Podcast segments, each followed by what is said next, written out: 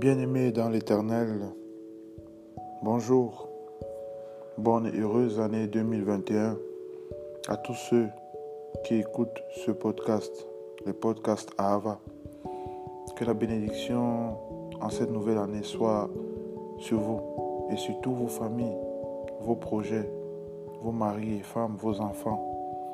Que l'Éternel bénisse tout ce que vous allez entreprendre, qu'il vous sauve des situations dans lesquelles vous vous trouvez, qu'il aide ceux qui en ont besoin. Et comme d'habitude, nous allons euh, dédicacer notre étude afin que les lumières que le Seigneur va permettre, qu'il va nous donner, qu'il va nous accorder, que ces lumières soient source de guérison pour nous tous qui écoutons ces podcasts, qui puissent illuminer nos vies et changer nos manières de voir les choses, qui puissent apporter quelque chose de nouveau à nos vies, nous bénir matériellement pour tous ceux qui en ont besoin. Pour cette, cette nouvelle année, que le Seigneur envoie sa bénédiction sur tous ceux qui espèrent en lui. Amen. Alors, euh, quelques modalités pratiques. Vous pouvez, euh, pour ceux qui écoutent ce podcast, avoir de quoi noter ou euh, vous pouvez bien sûr le réécouter plus tard et puis prendre soin de noter. Pour aussi prendre la Bible pour pouvoir lire avec nous et euh, partagez aussi à vos amis, à vos frères et sœurs, pour que nous puissions diffuser, n'est-ce pas, euh, cette merveille de, la parole de Dieu. Alors nous allons étudier notre tout premier euh, cours de 2021 et nous allons étudier un thème que nous avons appelé tout excès matériel nuit. Tout excès matériel nuit. Tout excès nuit. Voilà. Bien-aimés dans l'Éternel, nous avons tous une mauvaise habitude, un mauvais comportement qui nous tire toujours vers le bas. Depuis des mois, depuis des années, d'autres même depuis la naissance. Ces comportements, nous pouvons les diviser en plusieurs catégories il peut y avoir plusieurs styles de mauvaises habitudes, mauvais comportements.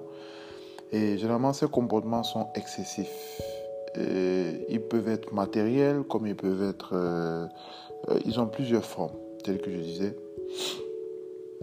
Par exemple, quand tu dis à quelqu'un d'apprendre manger la juste quantité de nourriture qu'il a besoin, il va te répondre que cela est sa nature et qu'il ne peut pas changer parce que sa mère l'a habitué, n'est-ce pas, ainsi depuis son jeune âge. Généralement, c'est ce qui se passe. Quand tu dis à quelqu'un tu dors trop et te réveilles toujours tard, il dit que depuis qu'il est petit, il aime le sommeil. Est-ce que le sommeil est mauvais? Non, en réalité, le sommeil n'est pas mauvais. Mais quand ce sommeil te fait perdre l'essentiel, ce qui compte réellement, est-ce que ce sommeil est encore normal? Est-ce que cet excès de nourriture te construit ou te détruit Non, parce que en fait, quand tu manges beaucoup, tu prends des kilos. Après, tu deviens obèse. Après, tu risques les diabètes, l'hypertension et tout ce que ça apporte. Parce que en fait, cet excès de sommeil et de nourriture, il te conduit au péché, de la paresse, de la gourmandise. Une mauvaise habitude sur un autre angle de vue est comme une maladie. En effet, cette habitude nous détruit l'âme telle que la maladie détruit le corps. Mais bizarrement, il y a une sensation qu'on éprouve lorsqu'on se jette dans notre mauvaise habitude. C'est une sorte de confort dont on ne peut s'en passer un soi-disant confort de très courte durée, mais douloureuse sur une très longue durée. Ainsi une maladie qui trouve du confort dans notre chair et ne veut plus quitter. Bien-aimés dans l'Éternel, pour approfondir notre sujet, je veux vous inviter à lire un passage de, de 2 Corinthiens chapitre 12, verset 7 à 10. Nous sommes ouverts à, toutes. Si vous avez des, questions par la suite, si vous avez des, des, suggestions, vous avez des contributions, vous savez, chez nous à Ava, euh, la parole de Dieu, elle ne, elle ne finit jamais. C'est la source d'eau vive qui ne tarit jamais. Donc, notre devoir est de toujours continuer à apporter de ce qu'on a appris de nos sages, ce qu'on a appris de nos prophètes, ce qu'on a appris de nos apôtres. On continue d'apporter quelque chose parce qu'elle est comme une matrice ouverte. Et la matrice de la parole de Dieu est infinie. C'est-à-dire que ce que nous avons reçu de nos prophètes, de nos patriarches, de nos apôtres, nous aussi nous apportons quelque chose, nous essayons de réfléchir et d'ouvrir davantage afin de laisser à la génération future. Et c'est ainsi que d'âge en âge, la parole de Dieu va continuer à s'accroître. Différents points de vue, différentes réflexions, questionnements que parfois les personnes voient et ont peur d'aborder. Mais avec Dieu, avec le Saint béni soit-il, quand tu veux connaître, tu demandes le don, même si ce n'est pas aujourd'hui, un jour, il t'enverra la réponse. C'est ça. Et ça nourrit l'âme. Voilà. Donc nous allons euh, lire 2 Corinthiens 12, versets 7 à 10. Alors je vais aller doucement. Et pour que je ne sois pas rempli d'orgueil à cause de ces révélations extraordinaires, j'ai reçu une écharde dans le corps, un ange de Satan, pour me frapper et m'empêcher de m'enorgueillir. Trois fois j'ai supplié le Seigneur de l'éloigner de moi, et il m'a dit, ma grâce te suffit car ma puissance s'accomplit dans la faiblesse. Aussi je me montrerai bien plus volontiers, fier de mes faiblesses, afin que la puissance de Christ repose sur moi. Alors ça c'est un passage extraordinaire de Saint Paul, de mémoire bénie. Et il raconte un peu l'origine de cette maladie incurable. Vous savez, Saint Paul a été frappé par une maladie incurable. En fait, le Saint béni soit-il a permis que le Satan euh, le, frappe de cette maladie dont il a souffert toute sa vie. Et si vous lisez un peu en haut avant le verset 7, euh, les quatre versets qui précèdent le verset 7, il raconte en fait qu'il y a de cela 14 ans, quelqu'un dans le texte, il dit, il raconte au nom d'une personne qui a vécu une expérience incroyable il a vécu une expérience d'une divinité et tel que le texte dit, c'est quelque chose que cette personne ne pouvait pas raconter. Mais que si c'était lui à qui cette chose arrivait, vraiment ça devait être quelque chose de tellement incroyable qu'il ne devait pas s'en retenir de parler à tout le monde avec orgueil. Mais en fait, c'est de lui qui parle. Il y a 14 ans lors de sa conversion lorsqu'il avait été frappé sur la route de, euh, sur la route de Damas, je pense, lorsqu'il avait la rencontre avec, avec, avec l'Éternel, il a vécu des choses incroyables. Il a entendu des choses divines, tellement spirituelles d'un haut niveau. Et c'est donc pour ça que il a été frappé par cette maladie. Il nous a révélé dans ce texte qu'un événement divin et unique qu'on ne peut raconter s'est produit, où il a été transporté vers le ciel et il a vu et entendu des voix célestes. Et plus bas, il dit, c'est la raison pour laquelle Dieu a permis qu'il soit frappé par cette maladie afin qu'il ne s'enorgueille pas. Comme on peut lire au verset 9, et il m'a dit, ma grâce te suffit, car ma puissance s'accomplit dans la faiblesse. La question que j'aimerais que nous réfléchissions ensemble ce soir, c'est de savoir pourquoi c'était si important pour Dieu, le Saint béni soit-il, qu'il le frappe de cette maladie, malgré que Saint Paul le mémoire béni fut un homme extraordinaire dans la foi. Il a accompli des grandes choses. Mais pourquoi Dieu a tant insisté à le frapper de cette maladie? Alors je vais essayer, avec l'aide de Dieu, de répondre à cette question en racontant cette fabuleuse histoire très vraie.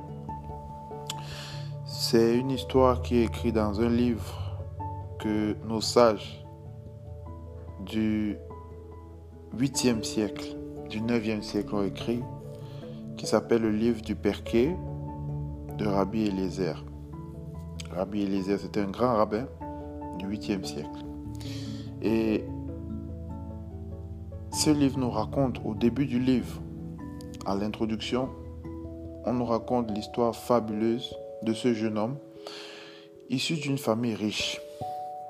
Et ce jeune homme n'avait un seul souhait, étudier la parole de Dieu, étudier la profondeur et la splendeur de sa parole. Un jour, son père, appelé Ikanos, l'un des plus riches de la contrée d'Israël, alors qu'ils étaient tous en train de labourer la terre, celle-ci, bien sûr, étant leur commerce principal. Ikanos vit son fils Eliezer assis sur un rocher en train de pleurer. En effet, la terre sur laquelle il labourait était différente des autres.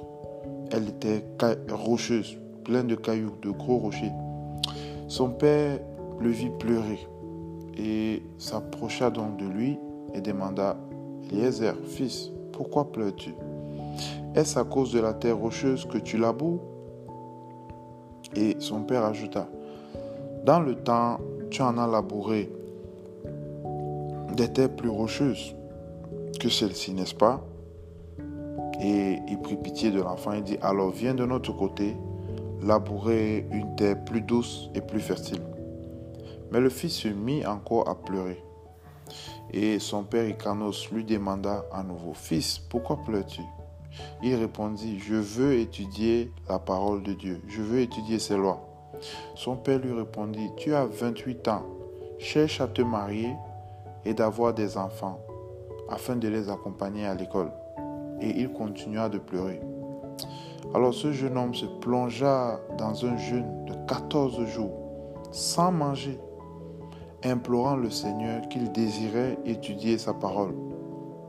Alors au quatorzième jour, le prophète Élie, de mémoire bénie, lui apparut et lui demanda, Pourquoi pleures-tu?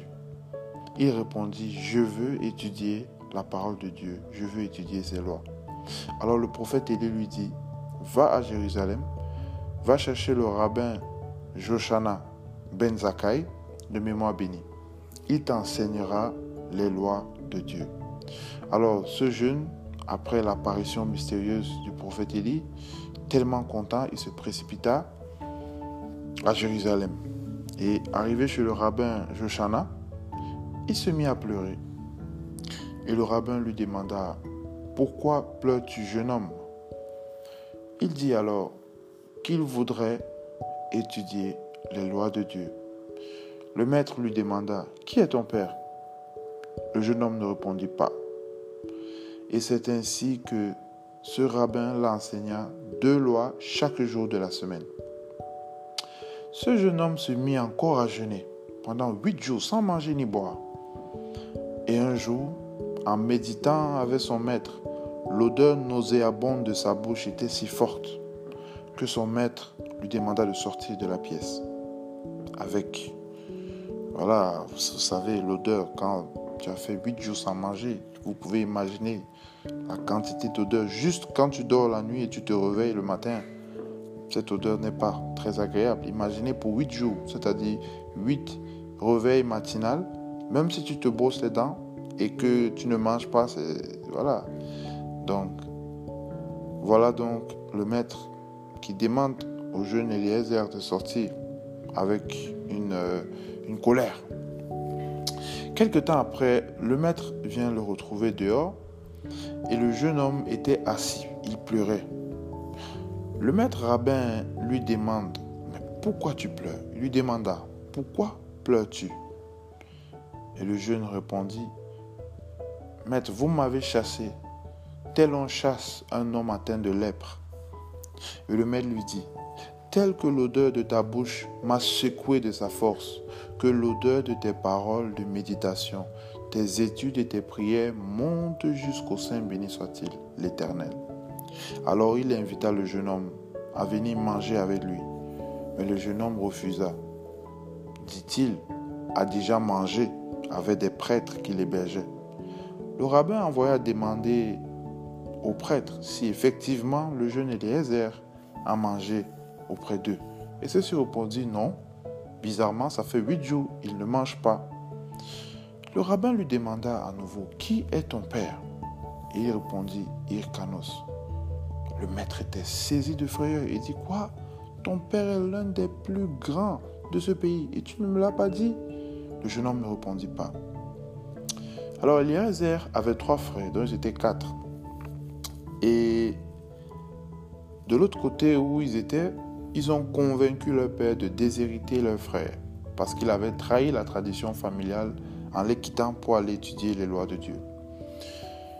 Leur père décida donc d'aller lui annoncer la, nouvelle. Ils ont convaincu leur père, c'est-à-dire il faut déshériter notre frère parce qu'il nous a trahis.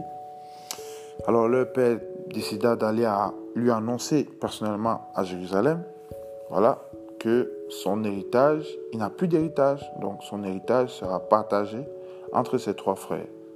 Donc il a à présent déshérité, quoi, voilà. Alors, il arrive à Jérusalem juste à un moment où il y a un grand festin à Jérusalem. Et il y avait tous les dignitaires de la région. Tous les dignitaires de la région, tous les grands sages, les grands hommes pieux et riches aussi y étaient. À la table des grands était assis le rabbin Joshana, et voici que le père du jeune Eliezer s'approche. Alors le maître d'Eliezer, le rabbin Joshana, appelle Eliezer et il lui demanda de leur enseigner la parole de Dieu, c'est-à-dire devant les grands dignitaires, devant tout le monde qui était à la salle. Voilà, il appelle le jeune élève et dit Enseigne-nous la parole de Dieu. Le jeune était timide de devoir se placer devant tous ces dignitaires et grands hommes de la parole de Dieu, tous ces grands prêtres et rabbins, pour enseigner, lui, un petit apprenti. En fait, il se sentait gêné. Il, il retorqua son maître avec une parabole. Il lui dit, cette situation est telle qu'un puits qui ne peut fournir la quantité d'eau qu'il puise de toute la terre. Je ne pourrais enseigner la parole de Dieu devant vous, maître. Et le maître retorqua aussi par une parabole.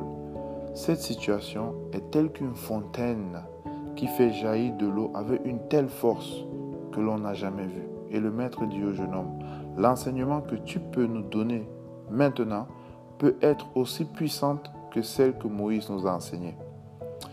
Et le maître s'excusa et il quitta la pièce. Il quitta la pièce. Ah, il était déçu de la réaction de son élève.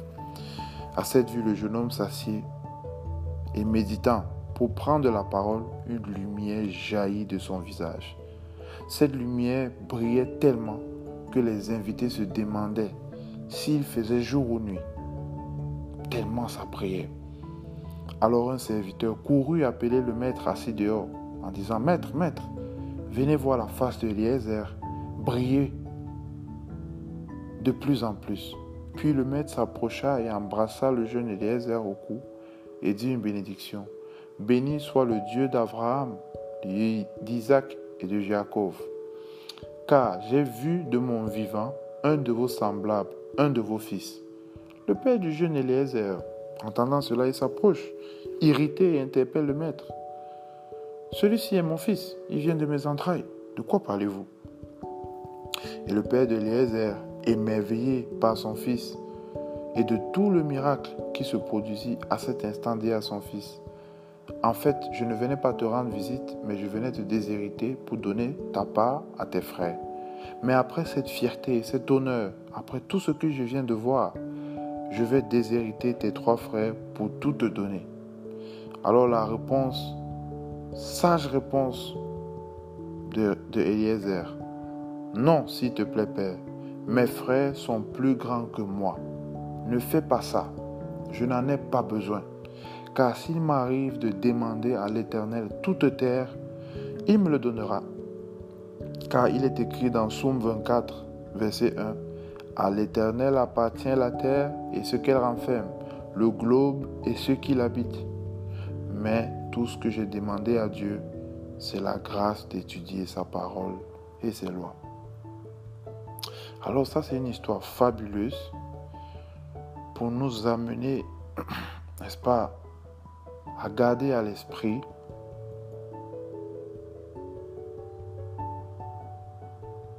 ce soir, ce matin, qu'il n'y a pas une seule chose qui doit occuper nos pensées comme la parole de Dieu. Que tout ce qui est matériel, quel qu'en soit ce que c'est, n'occupe jamais la place de l'amour de Dieu et sa parole. Jamais. Voilà pourquoi Dieu a été obligé de frapper Saint Paul, parce qu'il avait perçu de loin que la grâce du miracle incroyable qu'il a fait Saint Paul vivre serait pour lui une occasion de chute. Alors il le met en situation de manque. Mais pourquoi? Pour que, n'est-ce pas, Saint Paul comble ce manque par la parole et l'amour de Dieu. C'est pour ça qu'il a dit, ta grâce, ma grâce te suffit. Et Saint Paul a dit par la suite, lui, il a appris à vivre avec cela et ça lui permet d'aimer Dieu de plus en plus. Chers frères et sœurs, vous qui m'écoutez, je veux vous rafraîchir la mémoire. Voici le conseil que la parole de Dieu nous donne. Même si Dieu te bénit à l'excès, prends juste ce que tu as besoin, au juste minimum, et le reste, utilise ça pour sa cause, car tout excès nuit. Quelqu'un qui est habitué à manger et à avoir le ventre plus plein, plus que plein, il ne pourrait avoir l'amour de Dieu dans son cœur. Parce que la nourriture occupe toute la place. Quelqu'un qui honore un objet ou sa voiture ou sa maison et a tellement d'amour pour ça, pour ce truc qui est matériel là, il ne peut pas avoir l'amour de Dieu pour lui. L'amour, il ne peut pas avoir la place de l'amour de Dieu. Parce qu'il y a déjà une autre chose qui occupe cette place en excès. On n'a pas dit qu'il ne faut pas aimer autre chose. Il faut aimer sa famille, il faut aimer, apprécier les objets qu'on a. Mais que ces objets nous servent à leur juste valeur, mais pas en excès. Parce qu'il n'y a que l'amour de Dieu et sa parole qui doit être en excès dans nos cœurs, dans nos âmes. Alors, habitue-toi même à te priver des mauvaises habitudes, des biens matériels, tout ce qui est en excès, et remplace cela par la parole de Dieu. Peut-être toi, tu vois 40 tout le temps, tu es en train de voir des films, tout le temps des films. Tu ne te lasses pas des films. Tu t'assois au bureau, tu vois les films. Tu es à la maison, tu vois les films. Tu vois 40 films par semaine. L'amour des films a remplacé l'amour de Dieu. Même s'il y avait l'amour de Dieu, cet amour a drôlement réduit. Et l'amour de Dieu n'aime pas être juste un peu, elle aime être en excès. Parce qu'on parle de la parole de Dieu, l'amour de Dieu, comme cette source d'eau vive. Et la source d'eau vive, nos sages nous ont appris que on reconnaît une source, qu'elle est une source d'eau vive lorsqu'elle ne tarit jamais. Ça veut dire qu'elle est en abondance l'amour de Dieu dans nos vies, la parole de Dieu ne fait pas effet quand c'est un peu. Non, vous êtes en train de frôler. C'est comme si on vous donnait une montagne d'or et puis vous prenez juste, euh, je ne sais pas comment dire, un milligramme ou un centigramme, un tout petit qui ne va rien vous apporter. Oh, la montagne est là. L'amour de Dieu est mettre en excès dans nos cœurs. La parole de Dieu est mettre versée dans nos cœurs en excès. Alors prive-toi des mauvaises habitudes. Prive-toi de tout ce qui est excès. Parce que aimer quelque chose, plus que l'amour de Dieu, plus que la parole de Dieu, c'est une mauvaise habitude. Celui qui aime le sommeil, c'est bien de dormir. Mais est-ce que tu vas dormir tous les jours, te réveiller à 11 heures? Ça devient une mauvaise habitude. Ça a remplacé l'amour de Dieu. Ça a remplacé la parole de Dieu. Le rabbin Eliezer avait tout compris très tôt dès son jeune âge. Il ne voulait ni la terre rocheuse, qui a aussi une valeur, ni la terre riche, qui a encore plus de valeur, ni tous les biens de ses pères au détriment de ses frères. Il voulait juste la parole de Dieu. Alors, si Dieu m'en prive de quelque chose, d'un bien matériel, c'est parce que, justement, il a vu qu'il n'y aura plus place pour sa parole dans mon cœur s'il me donnait ce bien matériel. C'est vrai, nous passons des moments difficiles, nous sommes dans la pauvreté. Nous recherchons le mari, la femme. Il y a beaucoup de choses que nous demandons à Dieu. Pourquoi il ne nous donne pas cela? Pourquoi? Parce que nous ne sommes pas prêts. Il y a d'autres choses dans nos vies qui seront considérées comme l'excès. Ce matériel a tellement une valeur dans notre cœur. Cet argent, que si, si Dieu nous le donnait, à ce moment précis, il prendra beaucoup plus de place que la parole et l'amour de Dieu. C'est pour ça qu'il t'en prive. Parce qu'il a vu qu'il y aura plus de place. Il n'y aura plus de place, je voulais dire, pour sa parole dans mon cœur. Alors il m'en prive. Est-ce du bien ou du mal? Tel on dit souvent un mal pour un bien. En réalité, c'est vrai, il t'a privé des délices. Mais à quoi ça sert de gagner le monde si je perds mon âme? C'est donc du bien, car Dieu nous aime. Et il sait que sans sa parole, nous périrons ici-bas, comme sur terre. Et comme après notre mort, nous périrons. Et nous allons commencer à périr ici. Alors Dieu, bienveillant et miséricordieux, il ne va pas te donner un bien qui va te détruire. Le diable va te donner ça. Oui, il est très champion. Il va te donner ça. Mais Dieu, jamais. Saint Paul de mémoire béni l'a compris. Et c'est pour cela, il dit dans le verset juste après, c'est pourquoi je me plais dans les faiblesses, dans les insultes, dans les détresses, dans les persécutions, dans les angoisses pour le Christ. Car quand je suis faible, c'est alors que je suis fort. Ta faiblesse, ton manque, ta misère, ta maladie, ton épreuve est en effet une force parce qu'elle a créé de l'espace elle a créé de l'espace. Malgré qu'elle t'affaiblit, comble cet espace avec la parole de Dieu, l'amour de Dieu. Étudie, médite, partage, prie, fais le bien. En fait, il suffit juste d'ouvrir l'œil spirituel et d'arrêter de voir avec l'œil matériel, l'œil qui n'a pas. Nous en avons tous besoin de tout ce qui est matériel. Richesse, santé, bonheur, honneur, mariage, enfant, voiture, villa, tout ce que vous voulez. Déjà même, un homme qui vit dans la pauvreté, s'il vit tellement dans la pauvreté, il serait dans des besoins et il va tomber malade. Il ne va pas pouvoir envoyer ses enfants à l'école. La richesse, c'est bien, c'est pas mauvais. Mais est-ce qu'on peut avoir la capacité de vivre dans une telle modestie que de toute la richesse que Dieu nous donne, on ne puisse que ce qu'on a besoin pour combler? De telle manière que l'espace de l'amour de Dieu reste en excès. Pas 50-50, pas 30-50. Je pourrais dire 1% contre 99. 1% de l'amour matériel, 99% de l'amour de Dieu. Ça doit être en excès. Il ne doit, doit pas avoir match. Il ne doit pas avoir concurrence.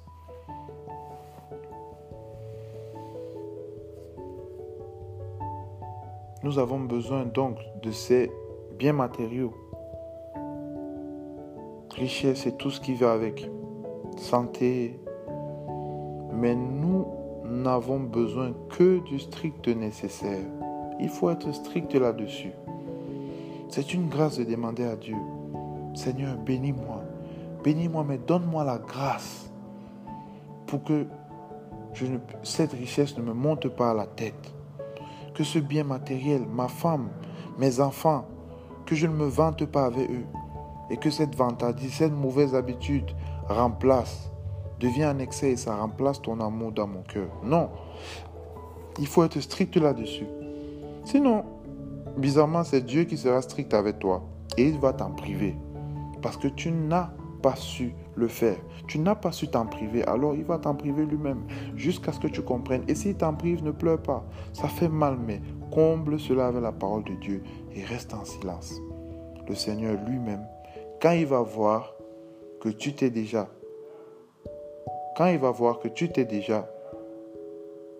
habitué, que tu t'es déjà éveillé, alors qu'est-ce qu'il fera? Il te rendra il te rendra ce que tu mérites. Il te rendra ce dont tu as, ce dont tu as vraiment besoin.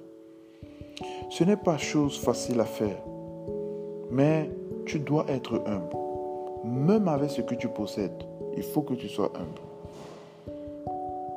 Tel est le combat que nous devons mener dans cette vie. Lutter contre tout ce qui est matériel et excessif et laisser la place à Dieu seul. Mais ce n'est pas facile si tu ne t'imposes pas une rigueur en ce qui concerne les activités de Dieu. Il faut que tu t'imposes une rigueur. Ta prière, ton étude, ta charité doivent occuper ton calendrier en plein temps. Bien sûr, tu dois travailler. En effet, comme je dis souvent à des frères, à des amis, nous sommes avec Dieu du matin jusqu'au soir, mais nous marquons une pause pour travailler. D'habitude, on dit non, on va faire la pause pour prier. Non, on ne fait pas la pause pour prier. On est avec Dieu toute la journée, mais on marque une pause pour travailler. Mais c'est le contraire que nous faisons. C'est-à-dire, nous travaillons du matin au soir jusqu'à minuit et nous faisons une pause de 5 minutes pour prier. Il faut faire des efforts, un peu plus, un peu plus d'efforts tous les jours. Car celui qui stagne n'évolue pas, il regresse. Mais celui qui avance fait des progrès tous les jours à petits pas ou en longue enjambée. Je vais vous révéler quelque chose, un petit truc, et pas en détail parce qu'on va le faire dans un prochain cours. Si vous pouviez imaginer le nombre de temps, c'est-à-dire le nombre de temps qu'on peut estimer, qu'on donne à Hachem dans la prière, pendant 80 ans de notre vie ou pendant 100 ans de nos vies sur terre, ce temps est égal à 16 minutes aux yeux de Dieu. Juste 16 minutes. 80 ans de prière tous les jours. 3h43 minutes de prière par jour. Pendant 80 ans de ta vie, si Dieu te donne la grâce de vivre 80 ans, si Dieu te donne la grâce de vivre 100 ans, c'est juste 16 minutes du temps de Dieu. Donc ça veut dire que ça va prendre 5 ans, 4 années, 8 mois, ou 4,8 années, je préfère dire, donc presque 5 ans. Si on prie 3h43 minutes et on étudie la parole, c'est-à-dire on fait l'œuvre de Dieu pendant 3h43 3 minutes chaque jour, ça va nous prendre 5 ans pour faire une minute de prière devant Dieu. Juste une minute. Mettez-vous donc à la place de Dieu. Pourquoi il aime entendre nos prières? Pourquoi il veut qu'on soit à côté de lui? Parce que ça ne dure pas. Il ne savoure pas ça assez. Or, nous savons tous que les prières, c'est, ça, rend, ça rend Dieu joyeux. Le Saint béni soit-il, il est content et il nous bénit. C'est pour cela, gardez ça à l'esprit. Nous travaillons toute la journée et, nous, et nous, nous sommes avec Dieu toute la journée et nous faisons des pauses pour travailler, pour nous donner le pain. Et c'est comme ça Dieu va ouvrir les mains et nous donner ce qu'on veut.